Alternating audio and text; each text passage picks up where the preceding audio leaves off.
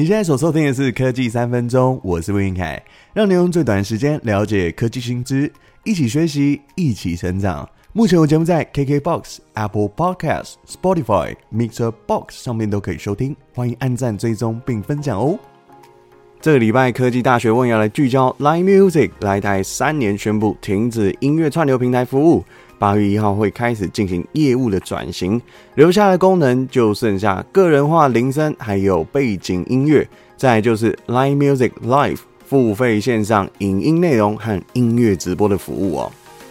回顾 Line Music 在二零一五年开始抢攻音乐市场，先后进攻的国家是日本跟泰国，在二零一九年七月十号，也就是四年后正式插起台湾市场。当时计划在年底期望的用户数是五百万，但是时间到的时候呢，才发现只达到了两百五十万，成绩不如预期啊！直到上线之后的一年又五个月，官方才终于宣布达到五百万次的下载量。如果可以仔细比较一下用户数跟下载量的定义，以及在这两场记者会上面说明的方式，你就可以感受到。Line 在音乐市场上面走得相当辛苦，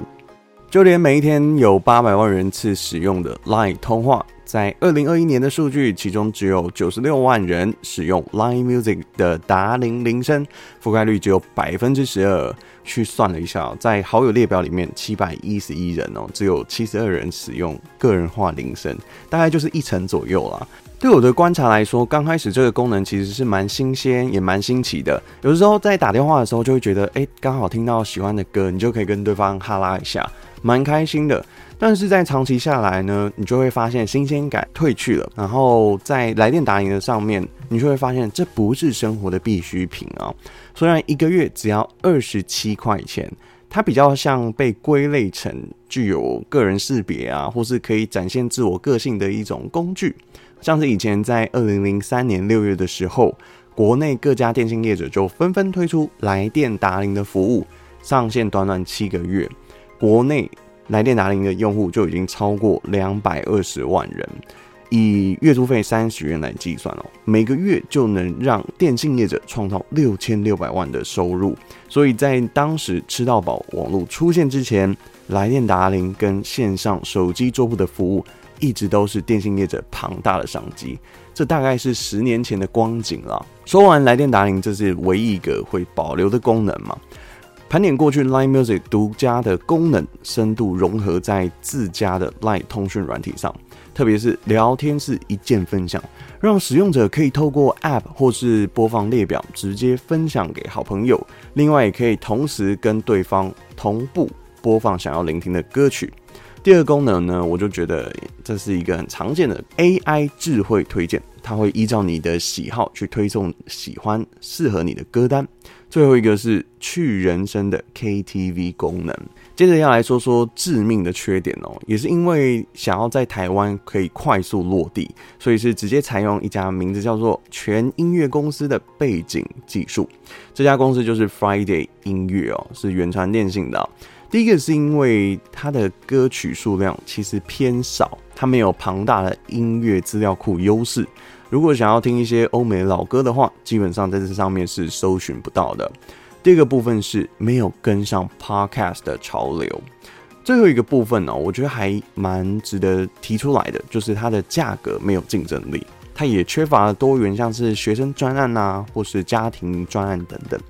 反观呢，像是 Spotify 在二零二二年第一季公布用户数来到四点二二亿，是全球最大的音乐串流平台，旗下也涵盖 Podcast 跟有声书的服务，收录一些独家的节目，透过个人化的推荐来提供有声书，并且能够精准的掌握乐听人的喜好。在全球市占率目前排行第二的是 Apple Music，它可以用 Siri 来点歌，有家庭或是学生的方案，这是一个优势哦。当然，付费用户已经超越了七千八百万。另外，YouTube Music 也是开外挂，紧追在后。在台湾的部分呢，串流音乐的老牌像是 KKBOX，它营运了很多年了嘛，在日文、韩文，它的曲量其实也非常的齐全，特别是中文的部分，还有歌词可以同步。欧美的音乐曲库呢，因为它起步的比较慢一点，但是有持续的更新，所以这也是它的优势。另外，Podcast 的部分有跟 Free Street 进行深度的合作，可以推出了很多本土的原创节目，所以在各家线上音乐串流平台上面，几乎都是使出浑身解数在抢客哦。哦，像是还有提出一些，比如说技术性的哦，无损音质啊，或是在不同装置上面可以同时上线聆听等等的这种服务。讲到无损音质哦，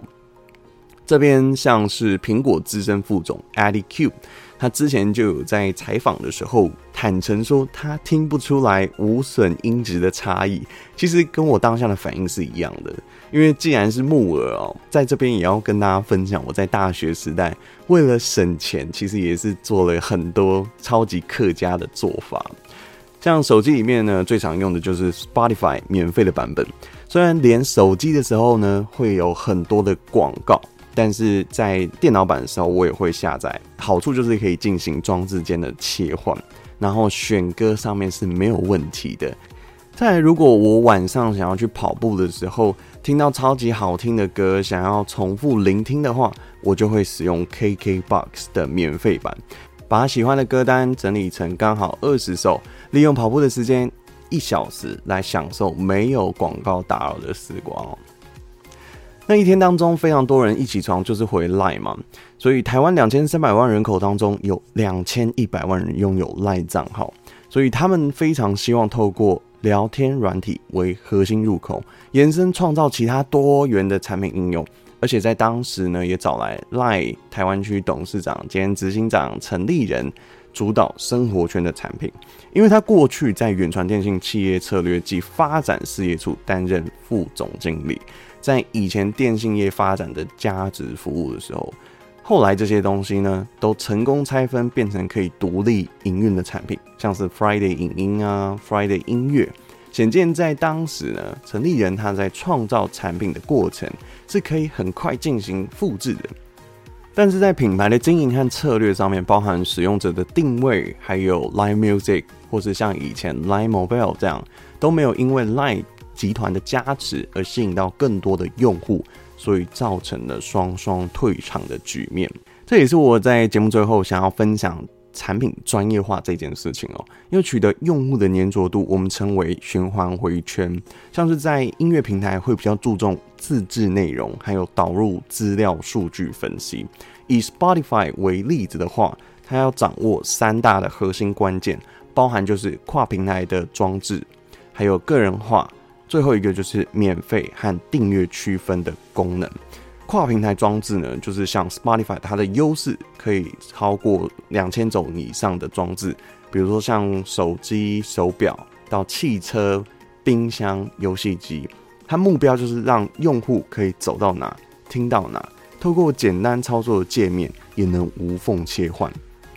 第二个是提供个人化的功能，自动会诊喜欢的歌曲。可以分享给朋友，然后提供年度总回馈，让全球用户可以互相分享给朋友，或是在自己 Spotify 上面进行收听，引起的回响，甚至可以成为一种文化的现象。那最后一个部分提到免费和订阅区分的这个功能哦，在同一个产品的分众市场里面，它向所有的用户提供服务，所以不论是否是。付费或是免费，它其实都可以使用这个平台，这有效可以建立一个庞大而且不断成长的听众市场，有效推动版图的扩张。就像贝佐斯说的：“顾客都是很聪明的，你永远不应该小看客户。”所以观察台湾区的 LINE 事业，也可以看得出来，正在收拢目前不赚钱的项目，调整业务还有产品的形态，也是让公司健全发展的一项指标哦。最后，我要许愿，希望在使用 LINE 的时候，广告可以少一点，